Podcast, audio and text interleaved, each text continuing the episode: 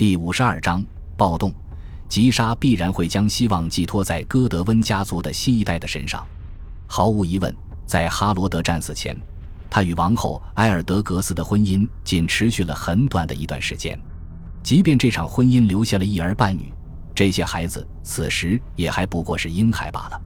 但是，国王早年也有过一次丹麦婚，妻子是天鹅颈伊迪斯，而他为哈罗德诞下了多个子嗣，不少于五个孩子。其中至少有三个男孩。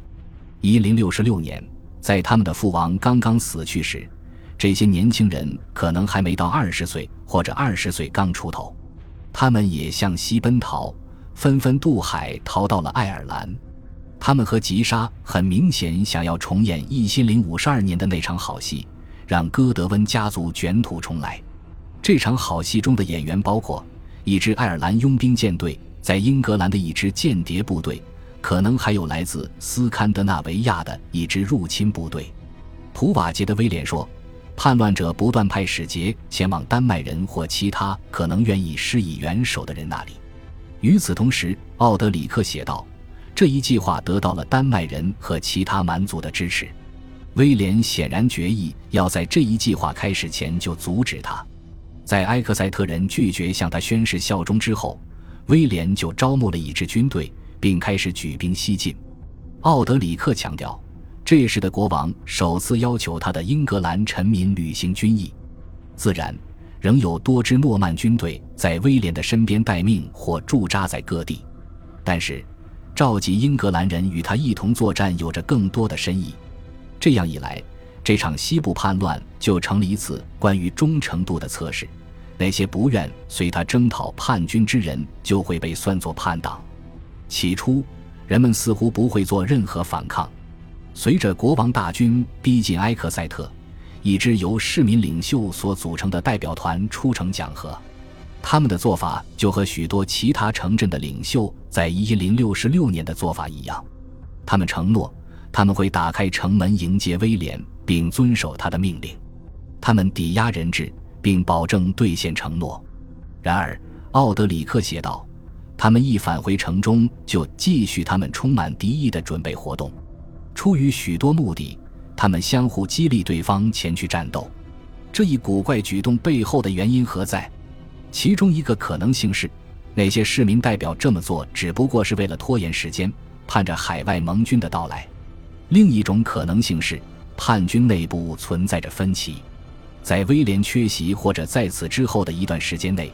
吉沙和其他叛军首领得到了广泛的支持。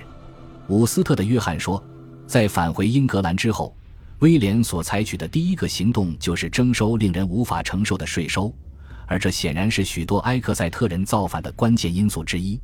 据奥德里克称，甚至是在违抗威廉的时候，市民都表示，他们愿意按以往的税率缴税。简言之。一些叛乱者不过是想让征服者更好地对待他们，而其他人则决心看着威廉倒台。目前看来，似乎是顽固派占了上风。就此观之，暴力是不可避免的。埃克塞特的四周建有城墙，一到这里，威廉便发现叛军已经控制了这座城市的每一寸围墙。在最后一次迫使对方投降的尝试中，他让城墙上的人亲眼看到。他们弄瞎了一个人质的双眼，奥德里克说：“这却让叛军更加坚定了进行反抗的决心。”根据马姆斯伯里的威廉的技术，事实上，其中一名叛军士兵向他们示威，并回击了他们。他脱掉裤子，朝着国王所处的大致方向大声地放屁。接下来的围城战很明显是一场艰苦的战斗。奥德里克说：“几天内。”威廉曾多次试图用强攻摧毁城墙，盎格鲁撒克逊编年史则补充道，他损失了很大一部分的人马。最终，十八天后，埃克塞特的市民同意投降。在这里，奥德里克无疑听从了普瓦捷的威廉。他认为，正是迫于诺曼人持续不断的攻势，埃克塞特人才投降了。马姆斯伯里的威廉宣称。国王的军队在一段城墙倒塌之后进入城中，就像杰里科内时一样，这个缺口被归功于神灵的干预。而不是诺曼人在城墙下所挖的坑道。对比之下，英格兰编年史家们则认为，这些人之所以会投降，是因为戈德温家族抛弃了他们。伍斯特的约翰说：“吉莎和很多人一起从城里逃走了。”盎格鲁撒克逊编年史，地本显然也描述了这件事。编写者认为，市民投降是因为塞恩们早就出卖了他们。在众多要人的妻子的陪伴下，吉莎取到布里斯托尔海峡，逃到了一个名叫弗拉特霍姆的小岛上。可以猜想，这些支持戈德温家族的女人仍然怀有期望。他们认为自己的丈夫和儿子将很快从爱尔兰出发，渡海来到他们的身边。在戈德温一伙逃走以后，再也没有什么能阻挡温和派的埃克塞特市民投降了。据奥德里克和普瓦捷的记述。投降的条件十分诱人，威廉不但会克制自己，不抢夺他们的物品，而且还会在城门设岗，以防止战后发生掠夺行为。不出所料，盎格鲁撒克逊编年史对于这一承诺的评价更为苛刻。盎格鲁撒克逊编年史写道：“国王许以了公正的承诺，执行起来却是一团糟。”这一事件的真相很可能介于这两种叙述之间。但无论如何，这次投降似乎确实是基于谈判，而非武力攻打。市民至少在某一个方面实现了他们的目标。末日审判书显示，一千零八十六年，埃克塞特人所缴纳的赋税总量同他们在爱德华时代所缴纳的赋税总量相当。在埃克塞特投降以后，威廉在英格兰西南地区花费了更多的时间，以维护这一地区的稳定。一座城堡在埃克塞特拔地而起，很有可能的是，他还在其他的地方建了城堡。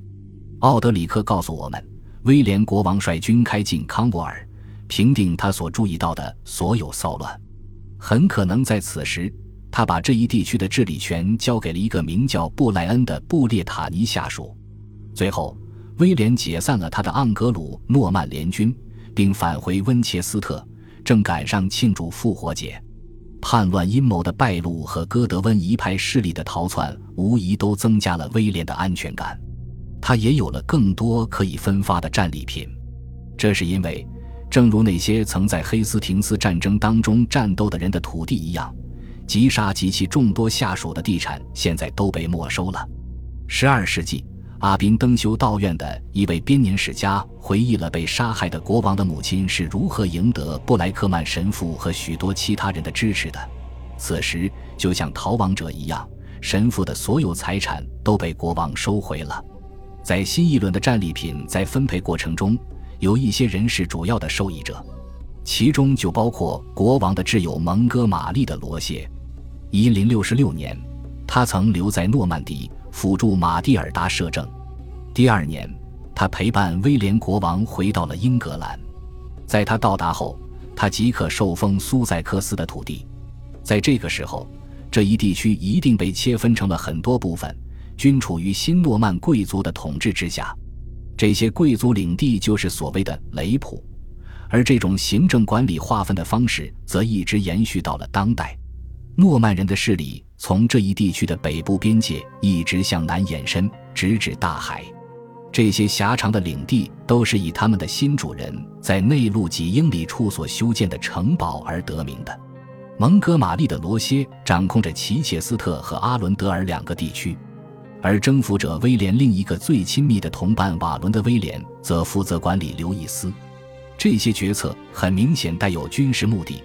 即为了保卫通往诺曼底的最近路线，并加强诺曼人对昔日哥德温势力核心地带的控制，在这一时期，诺曼人并没有独享国王的恩泽。普瓦捷的威廉说道：“许多英格兰人受到了慷慨的赏赐，得到了过去从其亲属或之前的领主那里所没有得到的东西。”诚然，他这段话写于威廉的加冕礼后不久，而且他无疑夸大了事实。尽管如此，在接下来的十八个月内，有证据表明，有英格兰人因为忠诚而受到了赏赐。例如，一零六七年，曾属于哈罗德国王的土地就被赐给了雷根巴德。他是一个洛陶林吉奥神父，曾为前信者爱德华服务。第二年，另一个洛陶林吉奥人维尔斯主教吉少，同样获得了从死去的国王那里没收的土地。然而，最令人吃惊的例子可能是，为了应对北方的事务，威廉愿意和当地人共理政务。在威廉回到英格兰后的某一天，班堡家族的哥斯帕特里克为得到诺森伯里亚伯爵的爵位而前来拜访威廉。此前，坐在这一位置上的是哥斯帕特里克的亲戚奥斯伍尔夫。正如我们所看到的那样。奥斯沃尔夫应对被国王所器重的候选人科普西格被杀之事负责，这必然会令哥斯帕特里克谨慎行事。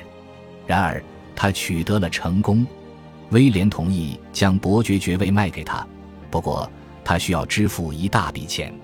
这就是讲求实际的征服者威廉所愿意做的买卖，为的是以和平方式处理英格兰北部事务。感谢您的收听，喜欢别忘了订阅加关注，主页有更多精彩内容。